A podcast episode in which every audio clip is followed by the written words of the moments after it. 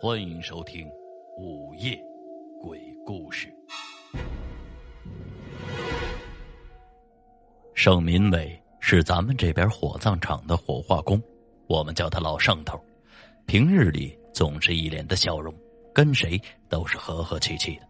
但是，一提到尸体，就像是变了一个人一样。我刚到火葬场做保安的时候，他就找到了我，神神秘秘的就凑到了我身边。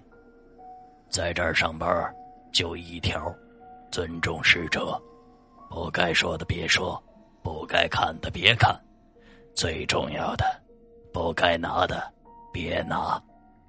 那个时候我是刚到这地方上班的，人家说什么就赶紧的答应，也没敢多问。后来慢慢的熟悉了，也开起了玩笑，没事就爱跟着老盛头一起喝点小酒，而老盛头。也总是给我讲一些奇奇怪怪的事情，这其中有一个故事让我印象最深。记得那天晚上下着大雨，我夜班，而老盛头是常年住在火葬场的。我弄了点酒菜，俩人就坐在了屋子里喝起了酒。喝到一半，他就给我讲了这个故事。咱们这儿。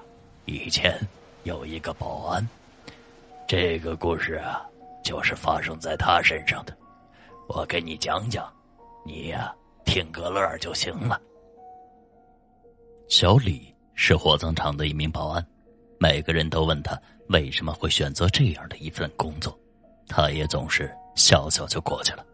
其实，火葬场的保安工作比常人想象的要轻松得多。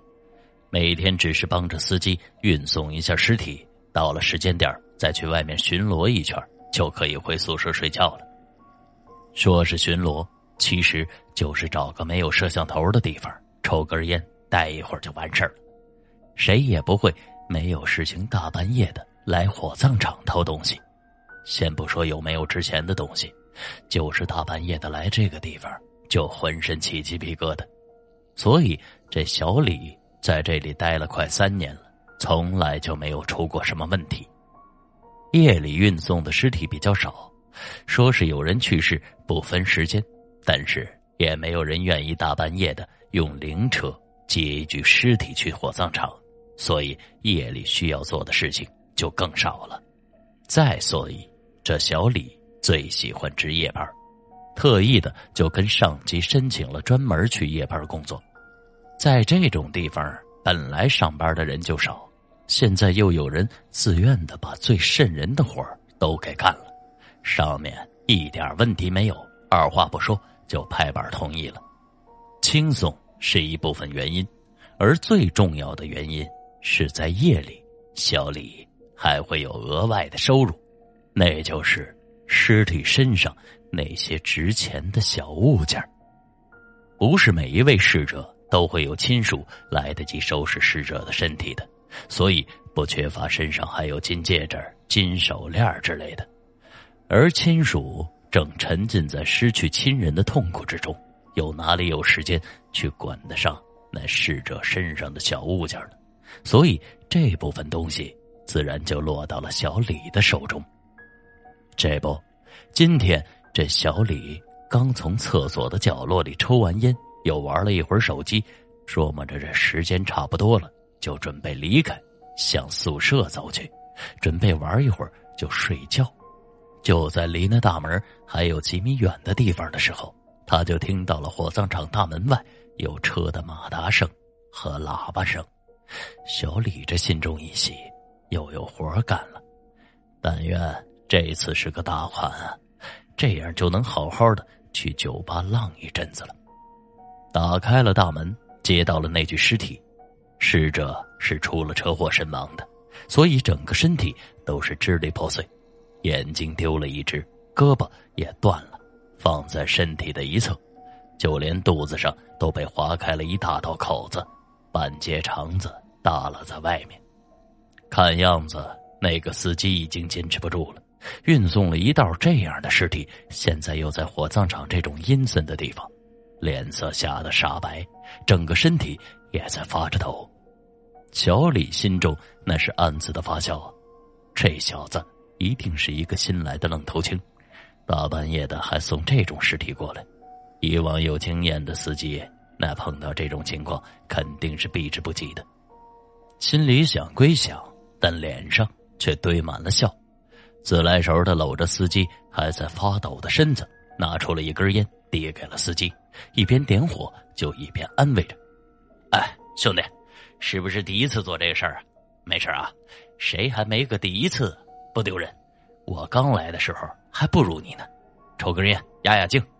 其实啊，这死人也就那么回事见多了那就不叫事儿了。”大概是这小李的安慰真的有用，那个司机的身子也不抖了，深深的吸了一口烟，然后又缓缓的吐了出来，仿佛把心中的恐惧一起就吐了出来。接着又跟小李就搭上了话茬儿：“ 大哥，不瞒你说，这一刀没给我吓死，要不是老婆生病着急，急缺钱，我打死都不会干这个。”第一次做这个生意就来了这么大一个客户，以后啊这种活哎，我可得注意。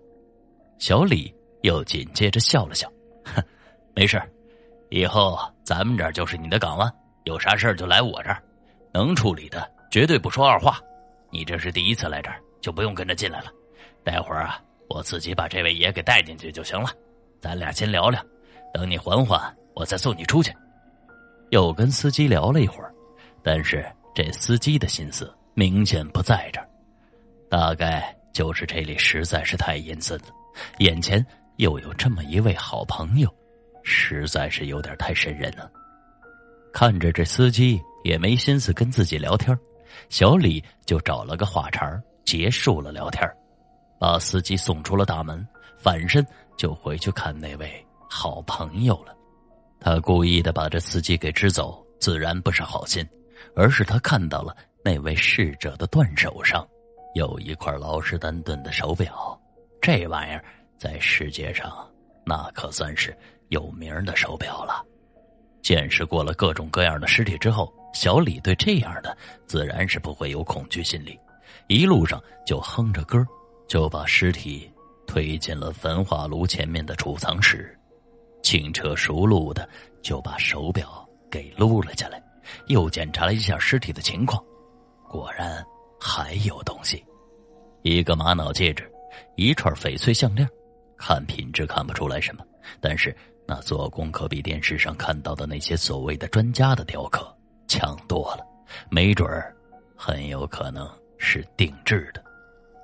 发财了，这是小李的第一反应。这些东西要是处理好了，别说去酒吧浪一阵子。就是自己辞职开一间小酒馆，那都不是没有可能啊。金戒指在这尸体的右手上戴着，小李撸了半天也没撸下来，一着急居然就回身去宿舍拿来了一把壁纸刀，把尸体的手指给割断了，然后才把这金戒指给拿了下来。做完这一切，小李抱着自己手里的一堆首饰，看着那个尸体。就嘿嘿的笑了起来，嘿，哎，谢谢啊！这些东西你在下边也用不上了，我就帮你一块处理了。那个，呃，放心啊，过些日子我给你多烧些纸。那个，再见了，啊，不对，再也不见了。嘿嘿。回到了宿舍，又欣赏了这几件首饰，再次想了想，处理完之后拿到钱该怎么享受。满足了之后，就用布把那些东西给装了起来，竟然抱着就睡着了。睡梦之中，小李只觉得自己浑身发凉，开始还可以忍受，但是到后面那凉气不断的加强，渐渐的，这小李就被冻醒了。可一睁开眼，就发现不对了，他看到。自己竟然不是在宿舍里，而是在一间红色的屋子里，四周围都是红色的墙壁。渐渐的，小李就发现这墙壁里似乎有什么东西在挣扎。开始的时候还没看清是什么，到后来里面的东西仿佛就清晰了许多。但是动作还是没有变，依旧是在挣扎，仿佛是要从那墙里出来。慢慢的，墙里的那黑影就更加的清晰了。小李就惊奇的发现，这黑影竟然就是刚才看到的尸体。那断掉的手，拖动的肠子，无一不刺激着小李的神经。然后，那个凸出来的、挣扎的黑影径直就朝他扑了过来。一睁眼，小李才发现刚才是个梦。汗水已经浸透了枕头，可是还没等他喘口气呢，他又惊讶的发现，自己看到的还是一片红。不对，这一定还是梦，我还没有醒。抱着这种想法，小李就使劲的掐了自己一把，疼，确实是疼。那么，这次不是梦，你。看到我的手指了吗？墙壁中传来了一个声音。讲到这儿，老圣头就停了下来，没再说话了。而这个时候，我却意外的想起了他右手上那根断掉的手指头。好了，这就是今天为您讲述的。断指。